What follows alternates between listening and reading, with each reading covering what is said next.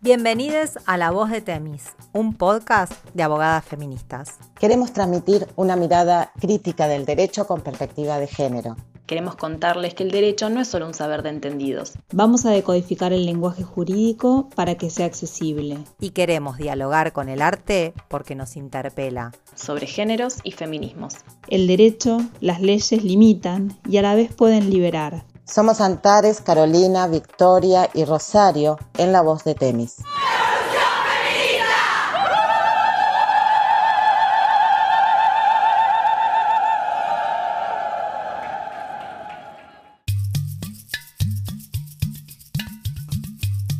Desde la voz de Temis intentaremos, en este primer episodio, acercarnos al derecho para develar cómo nos atraviesa cotidianamente nos referimos a ese saber que se pretende general, abstracto y neutral, solo para entendidos.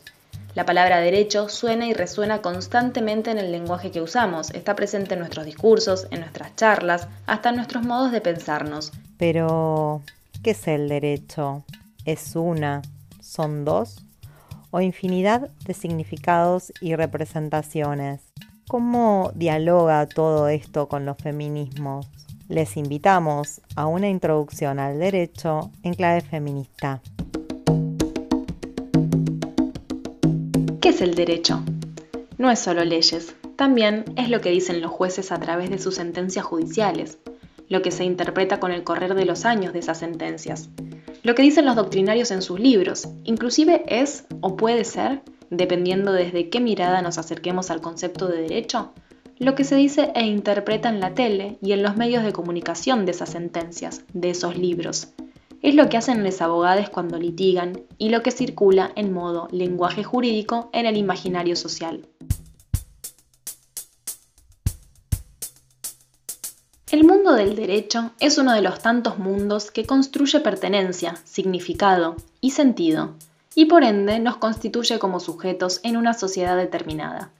Las leyes, además de tener un contexto de creación, son parte de ese mundo jurídico que genera un lenguaje que se produce y es reproducido, y por lo tanto tiene efectos respecto del sujeto, por ejemplo, a través de clasificaciones. Pensemos el modo en que el mundo del derecho incorpora o margina al otro, en cómo lo nombra u oculta. Pensemos en la importancia de pensar y repensar los adjetivos que se le suelen adjudicar al derecho, como ser su neutralidad y objetividad. Pensemos en cómo convalidan esos adjetivos un discurso supuestamente formal y avalorativo, pero a su vez cargado de significado y de emociones, de asignación de sentidos.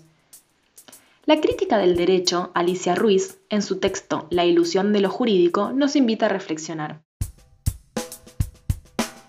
El discurso jurídico se articula con ficciones y mitos. Una de sus ficciones fundantes es la noción de sujeto, la estructura de derecho moderno se organiza y sostiene en torno a la categoría de sujeto, y discutir esta noción, desmontarla, supone someter a revisión el discurso jurídico. El sujeto de derecho, libre y con autonomía de voluntad, es una categoría histórica. En esta línea, el abogado Carlos Cárcova explica que el derecho interpela al sujeto y al mismo tiempo lo constituye. Cuando la ley nos nombra como padre, madre, homicida, comerciante, mayor de edad, fallido, deudor, acreedor, en cada una de esas maneras de mencionarnos, pareciera que cada uno de nosotros ya existe como sujeto. En el libro La verdad y las formas jurídicas, Michel Foucault también nos invita a pensar y deconstruir esto que llamamos verdad y su relación con el mundo del derecho cita un texto de 1873 de Friedrich Nietzsche, publicado póstumamente, que dice, En algún punto perdido del universo, cuyo resplandor se extiende a innumerables sistemas solares, hubo una vez un astro en el que unos animales inteligentes inventaron el conocimiento. Fue aquel el instante más mentiroso y arrogante de la historia universal.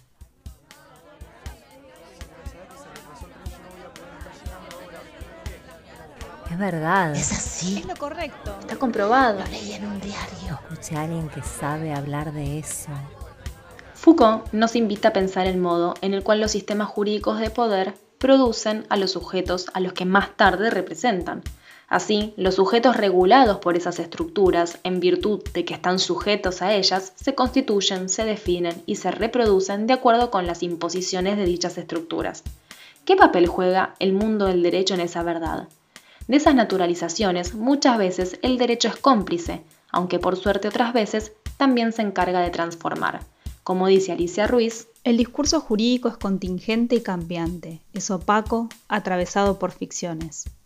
Y su trama es la de un relato que constituye realidades y relaciones de sujetos que legitima o deslegitima, pedazos del mundo que naturaliza, y declara verdaderos solo aquellos que incluye en su texto bajo determinadas formas. También hay historia en el derecho, por lo cual exhibe las huellas del tiempo en el que surgió. El punto es que naturalizamos comportamientos, modos, modelos de vivir, de sentir, de imaginarnos, de representarnos. ¿Quiénes somos? ¿Quiénes podemos ser según ese lenguaje preconstituido, según esas clasificaciones?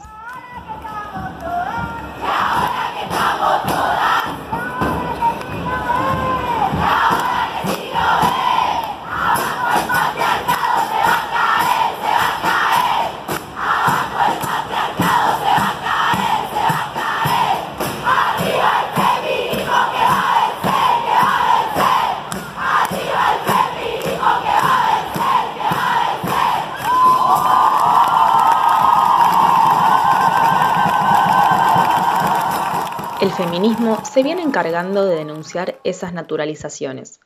Podemos encontrar un correlato en el mundo jurídico de la naturalización de roles. Comencemos con algunos ejemplos. Hay un déficit en leyes que instrumenten políticas públicas con enfoque de género. Este enfoque implicaría abordar las políticas públicas visibilizando las asimetrías de poder en las relaciones sociales basadas en el género, para lograr cambios reales en las desigualdades que sufren las mujeres y disidencias. Esta carencia de enfoque nos imposibilita entrar en el terreno de la política a las mujeres y de las decisiones de poder, y nos confina al mundo de lo privado. Su inexistencia genera un sentido y revela un discurso respecto de nuestro rol asignado, y así se va constituyendo nuestro deseo, nuestro sentir, el quiénes somos, quiénes queremos ser.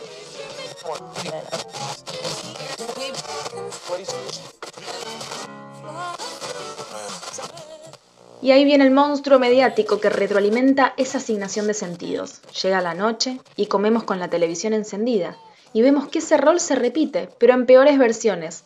La empleada doméstica, mujer, enamorada del rico poderoso, que por un problema legal, por haber sido mala madre, perdió a su hijo a quien hoy busca desesperadamente. La verdad, mirándote bien, con todo y andar sucia, despeinada y descalza, eres... eres bella. ¿De verdad le parezco bella, joven Sergio? Ya te dije, sucia, descalza, desaliñada, pero tu cara es muy bonita. Y encontramos otros correlatos en el mundo jurídico de la naturalización de los roles que desde el feminismo se visibilizan. Como dice la escritora francesa Virginie Despont en su libro Teoría King Kong, hay un principio político ancestral implacable que enseña a las mujeres a no defenderse ni vengarse. Esta histórica sumisión es construida a través de mandatos, los cuales a su vez se construyen también desde la dimensión jurídica.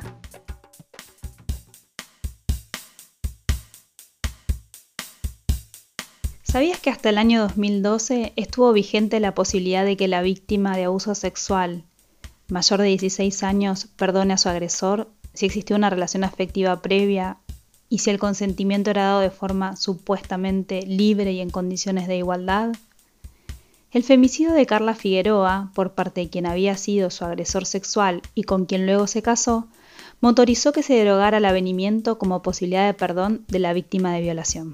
¿Sabías que fue en el año 1999, con una reforma del Código Penal, que se dejó de nombrar como delitos contra la honestidad a los delitos que hoy conocemos como delitos contra la integridad sexual? ¿Y sabías que antes de esa reforma existía un delito que hacía referencia a la calidad de mujer honesta? Mujer honesta como aquella sin experiencia sexual, mayor de 12 años y menor de 15. ¿Sabías que a pesar de no existir más la referencia a la mujer honesta en el Código Penal, persiste aún hoy a través de algunas sentencias judiciales y prácticas judiciales, miradas valorativas en relación a cómo debe ser la conducta y características de la mujer víctima de violencia sexual? Más reflexiones. Pensemos en la falta de legislación sobre el acoso callejero. ¿Cómo influye el hecho de que hasta el día de hoy el acoso callejero sigue siendo pensado y llamado piropo? Pese a la incipiente legislación que lo ubica en el terreno de las contravenciones, ¿cómo influye el modo en el cual nombramos desde el derecho a la construcción de nuestro mundo social? Entonces, de la mano de ese correlato en la naturalización del lugar asignado del cual venimos hablando, ¿Cómo vamos a representarnos luchar por la integridad de nuestros cuerpos si nos bombardean desde los discursos, inclusive desde el jurídico, en el sentido de que no tenemos derecho para reclamar?